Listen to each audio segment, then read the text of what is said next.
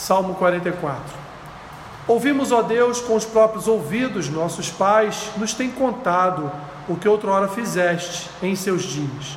Como por tuas próprias mãos desapossaste as nações e os estabeleceste, oprimiste os povos e aos pais deste largueza.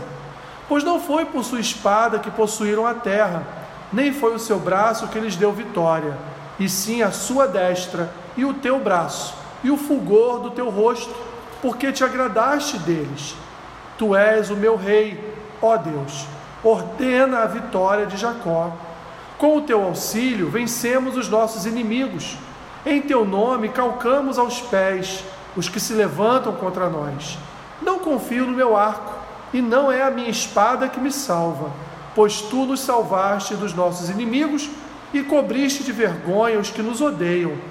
Em Deus nos temos gloriado continuamente, e para sempre louvaremos o teu nome. Agora, porém, tu nos lançaste fora e nos expuseste à vergonha, e já não sais com os nossos exércitos. Tu nos fazes bater em retirada à vista dos nossos inimigos, e os que nos odeiam nos tomam por seu despojo. Entregaste-nos como ovelhas para o corte, e nos espalhaste entre as nações. Vendes por um nada o teu povo, e não lucras com o seu preço. Tu nos fazes opróbrio dos nossos vizinhos, escárnio e zombaria aos que nos rodeiam. Põe-nos por ditado entre as nações, alvo de meneios de cabeça entre os povos a minha ignomínia está sempre diante de mim. Cobre-se de vergonha o meu rosto, ante os gritos do que afronta e blasfema, à vista do inimigo e do vingador. Tudo isso nos sobreveio, entretanto, não nos esquecemos de ti, nem fomos infiéis à tua palavra. Não tornou atrás o nosso coração, nem se desviaram os nossos passos dos teus caminhos, para nos esmagares onde vive os chacais e nos envolveres com as sombras da morte. Se tivéssemos esquecido o nome do nosso Deus, ou tivéssemos estendido as mãos a Deus estranho, porventura, não teria atinado Deus, Ele que conhece os segredos dos corações? Mas por amor de Ti, somos entregues à morte continuamente, somos considerados como ovelhas para o matadouro. Desperta, porque dormes, Senhor, desperta não nos rejeites para sempre, porque escondes a face e te esqueces da nossa miséria e da nossa opressão, pois a nossa alma está abatida até o pó e o nosso corpo como que pegado no chão. Levanta-te para socorrer-nos e resgata-nos por amor da tua benignidade. Pai Santo e querido, que a tua palavra venha falar ao nosso coração nesta noite Abençoa-nos, Senhor, com a tua verdade. Em nome de Jesus. Amém.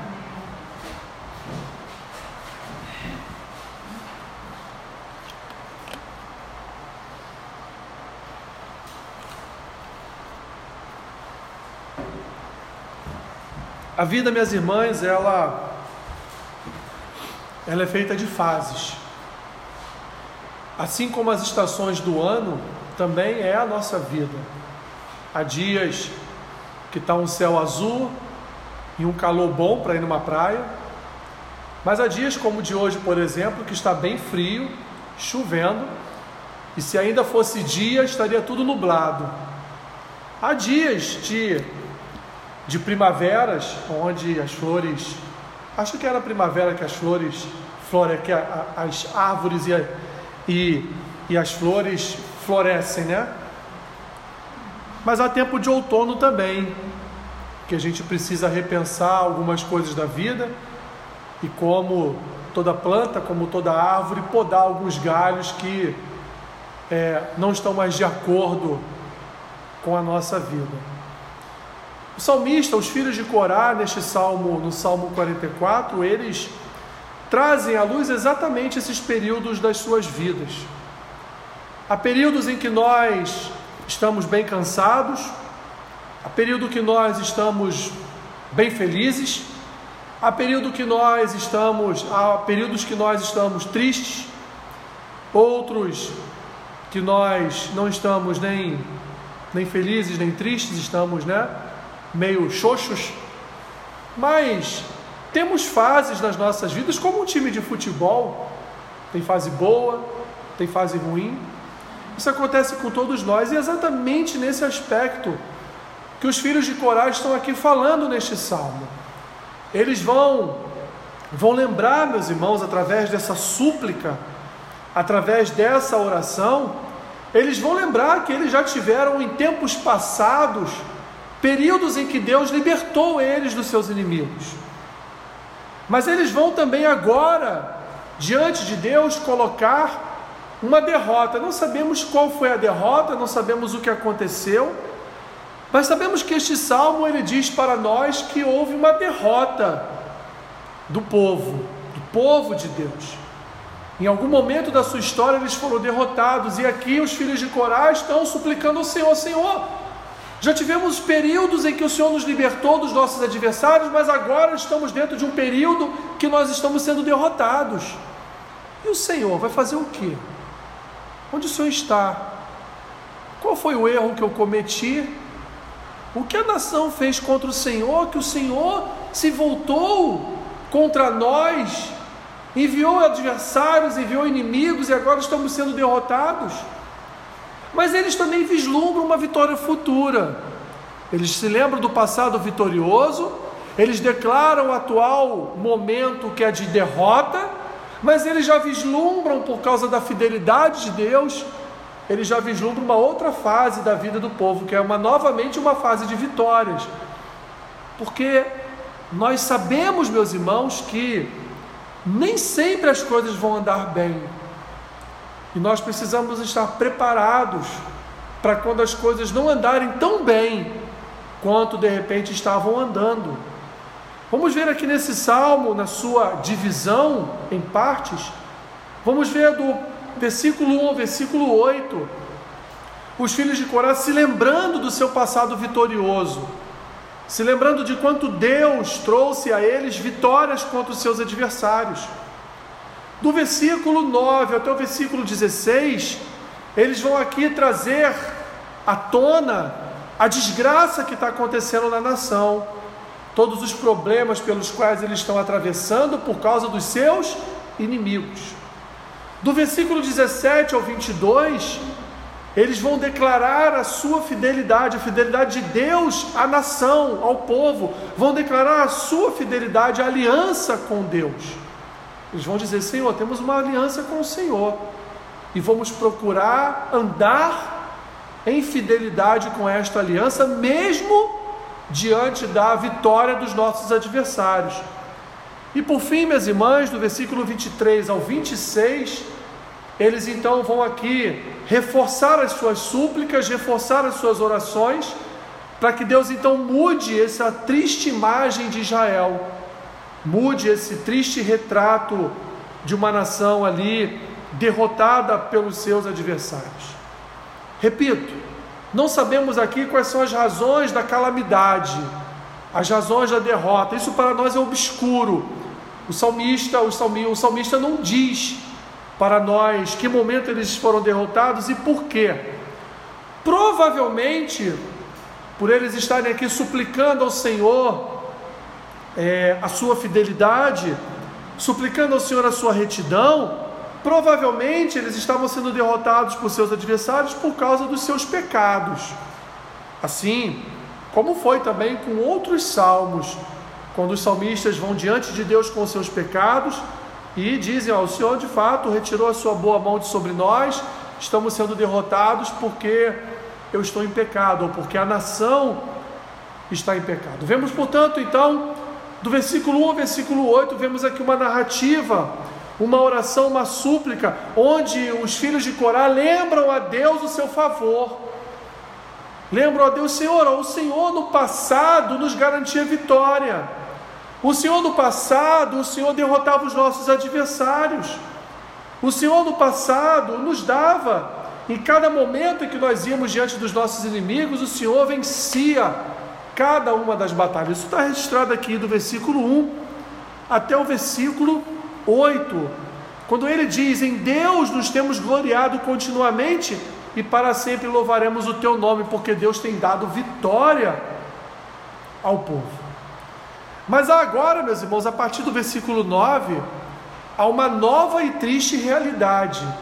Agora, o povo, olha o que ele diz no versículo 9: Agora, porém, tu nos lançaste fora e nos expuseste a vergonha, e já não sais com os nossos exércitos. Ou seja, nós agora vamos guerrear contra os nossos inimigos e o Senhor não está mais conosco. Senhor, o que aconteceu? O que nós fizemos ao Senhor para que o Senhor tenha nos deixado de lado? Ah, minhas irmãs, aqui um reconhecimento da boa mão de Deus. Agora que eles estão passando por dificuldades, eles lembram que Deus é bom. Agora que eles estão passando perrengue na mão, na mão dos seus adversários, eles trazem à memória aquela recordação de que, olha, o Senhor, Ele nos dava vitória. O Senhor pelejava a nossa guerra. O Senhor ia na frente e vencia os nossos adversários. O Senhor nos salvou no nosso passado. Não fomos nós com a nossa espada, não fomos nós com o nosso escudo, não fomos nós com o nosso braço forte, mas foi o Senhor. O Senhor é quem sempre foi responsável pelo bem-estar da nação. O Senhor é quem sempre foi o responsável pelo sustento do povo, seja o sustento com alimento ou o sustento da vitória diante dos seus inimigos. Porque é o Senhor, minhas irmãs, é o Senhor que sustenta a nossa vida, não importa a estação do ano em que sua vida se encontra. O que importa é que é Deus que nos sustenta. Mesmo mesmo chegando o longo e tenebroso inverno, né, que muitas pessoas não gostam por causa do frio, mesmo no inverno, o Senhor nos sustenta. O Senhor nos guarda mesmo com as baixas temperaturas, mesmo com, com o céu enegrecido, mesmo com a chuva, o Senhor guarda a vida do seu povo. Eles se lembram, minhas irmãs, que Deus é benigno. Eles se lembram da fé, da sua fé diante de Deus. Eles se lembram que eram fortalecidos na fé em Deus. Mas eles também, a partir do versículo 9, traz agora, traz a luz esse infortúnio do presente traz à luz agora um quadro, um quadro em que Deus parece ter abandonado o povo e deixado eles, lançado eles à própria sorte nas mãos dos seus inimigos. Há uma mudança no tom do hino, há uma mudança no tom da oração. Porque a oração começa e vai até o versículo 8, agradecendo a Deus pelos seus feitos do passado, e agora diz: Mas Deus, mas Senhor, agora nesse momento, o Senhor não está mais nos protegendo, estamos sendo derrotados pelos nossos adversários, e não estamos entendendo por quê que nós estamos diante de tamanho problema e o Senhor não nos auxilia. Não estamos entendendo por que parece que o Senhor nos lançou fora da Sua presença, nos lançou nas mãos dos nossos adversários. O presente agora está completamente diferente do passado. A estação do ano mudou. Não estão mais no verão de praia, mas estão agora no inverno do cobertor e do edredom. Não estão mais nos dias ensolarados. Não se ouve mais o canto dos pássaros o que eles ouvem agora, minhas irmãs, é a chuva batendo no chão. O que eles ouvem agora é um vento, um vento impetuoso. O que eles ouvem agora é a marcha dos exércitos contra contra eles, contra a sua paz. Quem nunca se viu quem nunca se viu em algum momento da sua vida parecendo que Deus abandonou.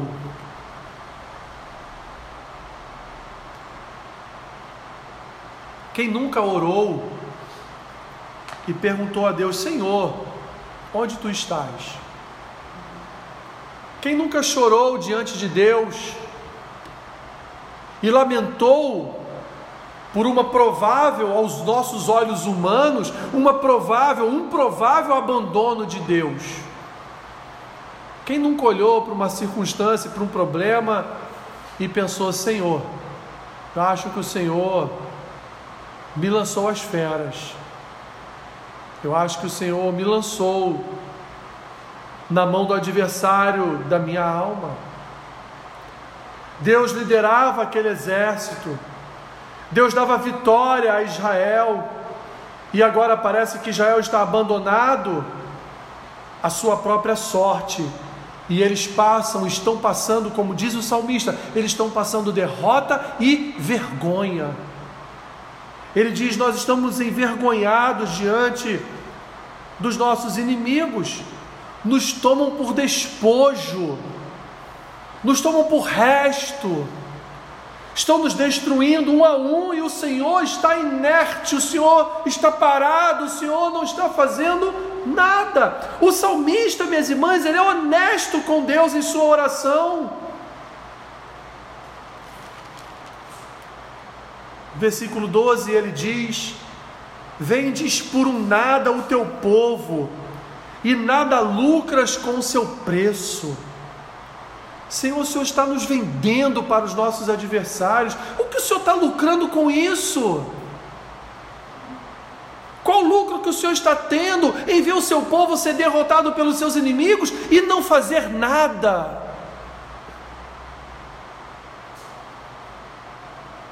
Mas mesmo, minhas irmãs, mesmo diante deste quadro terrível, o salmista ainda assim reafirma o seu compromisso, reafirma o compromisso do povo com a aliança de Deus. Os seus corações se voltam para Deus, seus corações estão entregues ao Senhor. Olha o que ele diz no versículo 17: tudo isso nos sobreveio.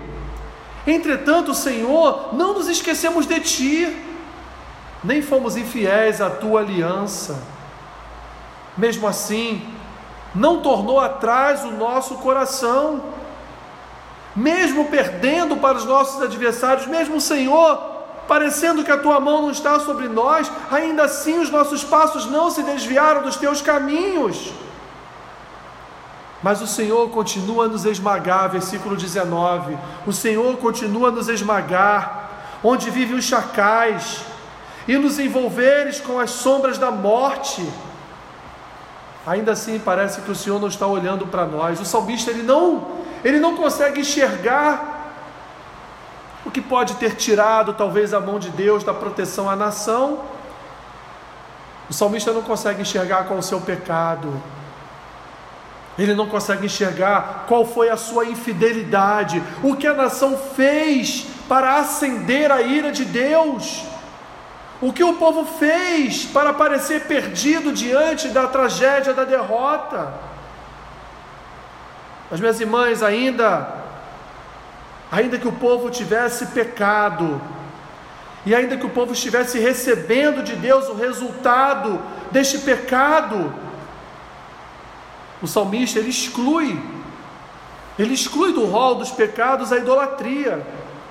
Ele diz no versículo 20: se tivéssemos esquecido o nome do nosso Deus, ou tivéssemos estendido as mãos a Deus estranho, porventura não teria atinado Deus, Ele que conhece os segredos dos corações, mas por amor de Ti, fomos entregues à morte continuamente, somos considerados como ovelhas para o matadouro. Mais uma razão, minhas irmãs, para se buscar entendimento de que de fato estava acontecendo diante do afastamento de Deus. Provavelmente a nação estava em pecado, não era idolatria, mas era algum outro pecado que eles haviam cometido e afastado a presença de Deus deles. Os cristãos sempre sofreram perseguições por amor a Deus. Sempre, meus irmãos. Podemos, podemos no Brasil não viver a realidade de uma perseguição na nossa carne, com invasões de igrejas, com crentes cristãos apanhando na rua por causa da sua fé.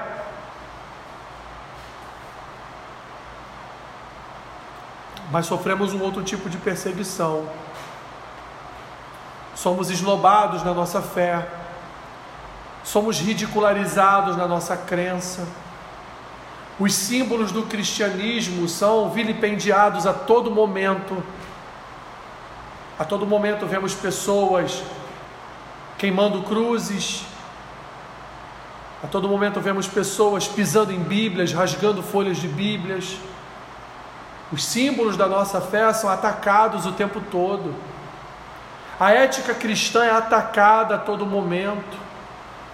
Olhamos para essa sociedade e vemos, minhas irmãs, nitidamente que nós somos odiosos aos olhos dessa sociedade.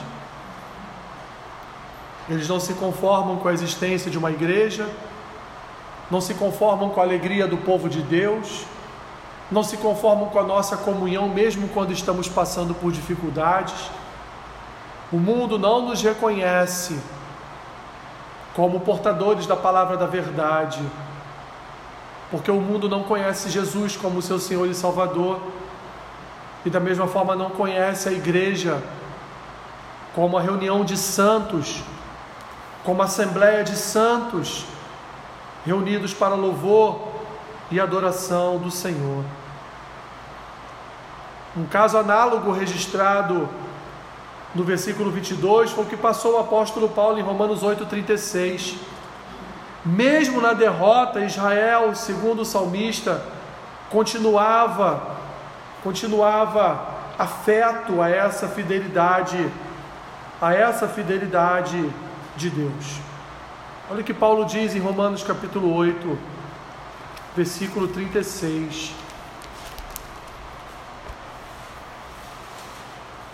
Como está escrito, por amor de ti somos entregues à morte o dia todo.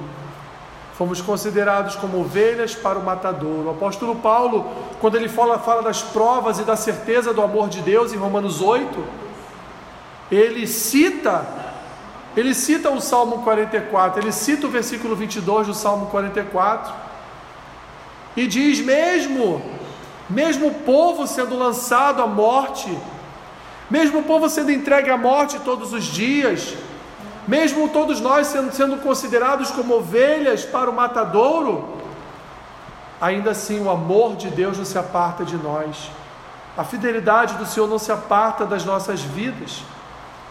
Por fim, os versículos 23 ao 26, o salmista vai então expressar e encerrar a sua oração, clamando ajuda divina. Ele fala a respeito da sua confiança de que Deus, o Deus da história de Israel, há de se manifestar, ainda da mesma forma no presente, como foi no passado, defendendo a nação. Minhas irmãs, nós éramos inimigos de Deus, nós estávamos afastados da presença de Deus, nós estávamos, estávamos à margem da presença de Deus, éramos inimigos das Escrituras, não confiávamos que essa palavra era uma palavra de verdade, odiávamos, odiávamos a igreja, éramos éramos como os nossos atuais inimigos. Mas aprove o Senhor, aprove o Senhor, minhas irmãs, enviar, enviar a ovelha, essa sim é a ovelha que foi lançada ao matadouro.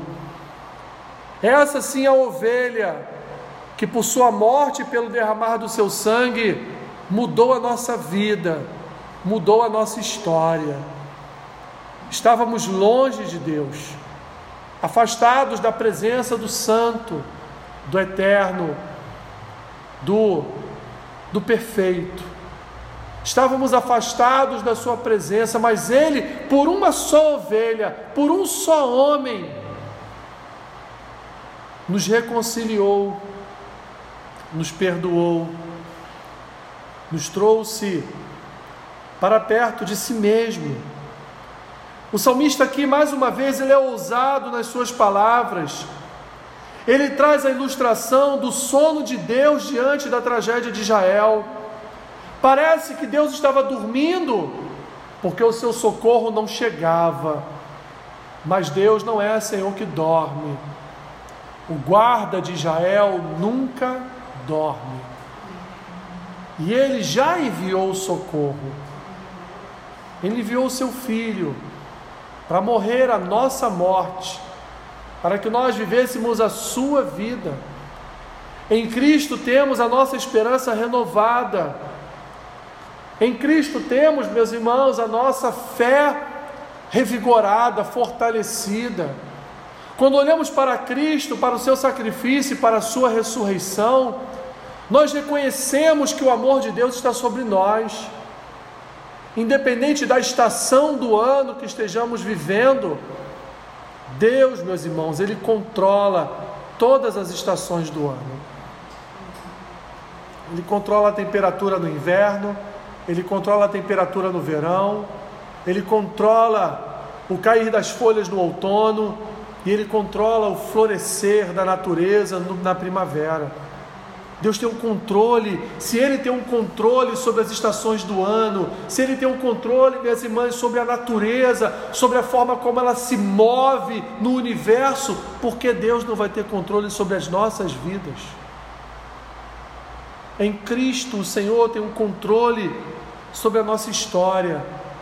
Se ontem o Senhor te defendeu, se ontem o Senhor lutou a sua luta, se ontem o Senhor pelejou a sua peleja, e hoje parece que Deus está inerte ao seu problema, creia, minha irmã, creia, que assim como no passado Ele te defendeu, Ele pode sim te defender também no presente.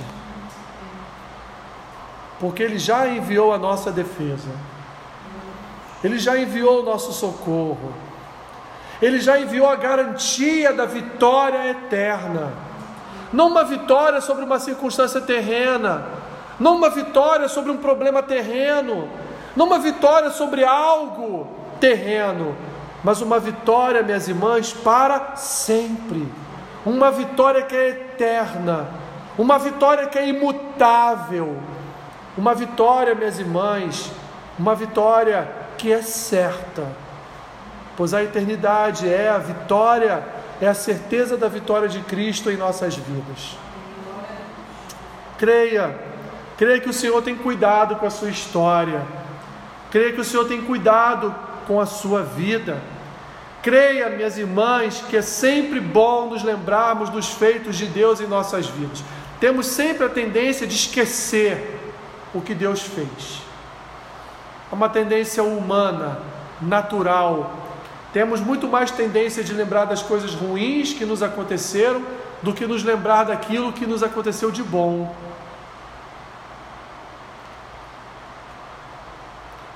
E é nesses momentos, nesses momentos de dor, nesses momentos de sofrimento que devemos trazer à memória aquilo que nos dá esperança é que devemos trazer à memória aquilo que Cristo realizou no Calvário por cada um de nós, porque Ele venceu a morte, Ele venceu o inferno, Ele venceu o inimigo das nossas almas, e ainda que pareça que estamos perdendo algo nesta vida, minhas irmãs, a nossa vitória é maior do que qualquer problema neste planeta, do que qualquer, qualquer problema terreno, do que qualquer problema no meio da estrada da nossa história. Cristo, Ele nos defende, Ele cuida de nós, Ele é fiel, e mesmo diante dos problemas, podemos olhar para Ele e confiar, confiar na Sua fidelidade, confiar na Sua benignidade, confiar no Seu amor, confiar na Sua segurança, confiar na Sua graça, confiar na Sua misericórdia, confiar na Sua fidelidade confiar na sua piedade, confiar que a sua boa mão está sobre cada um de nós. Mesmo em dificuldades, não podemos perder a esperança na benignidade de Deus. Não perca, minhas irmãs, a sua confiança na bondade de Deus. Deus é bom e as estações do ano sempre mudam sempre mudam. E daqui a pouquinho, a estação, essa estação da sua vida vai mudar novamente. E você vai experimentar, testemunhar que Deus tem cuidado de você o tempo todo. Deus tem cuidado de nós o tempo todo. Em Cristo, Deus tem cuidado de nós o tempo todo. Amém? Senhor, louvamos o teu nome nessa noite. Rendemos graças a ti e sabemos que o Senhor tem cuidado de nós. Ó Deus, em nome de Jesus, nós possamos olhar, Senhor, pelos teus feitos e testemunhar o que o Senhor já tem realizado e feito por nós. Abençoe o teu povo, Senhor. Ó Deus, exerça a tua fidelidade sobre cada um deles, para a glória e louvor do teu nome. Assim oramos em nome de Jesus. Amém.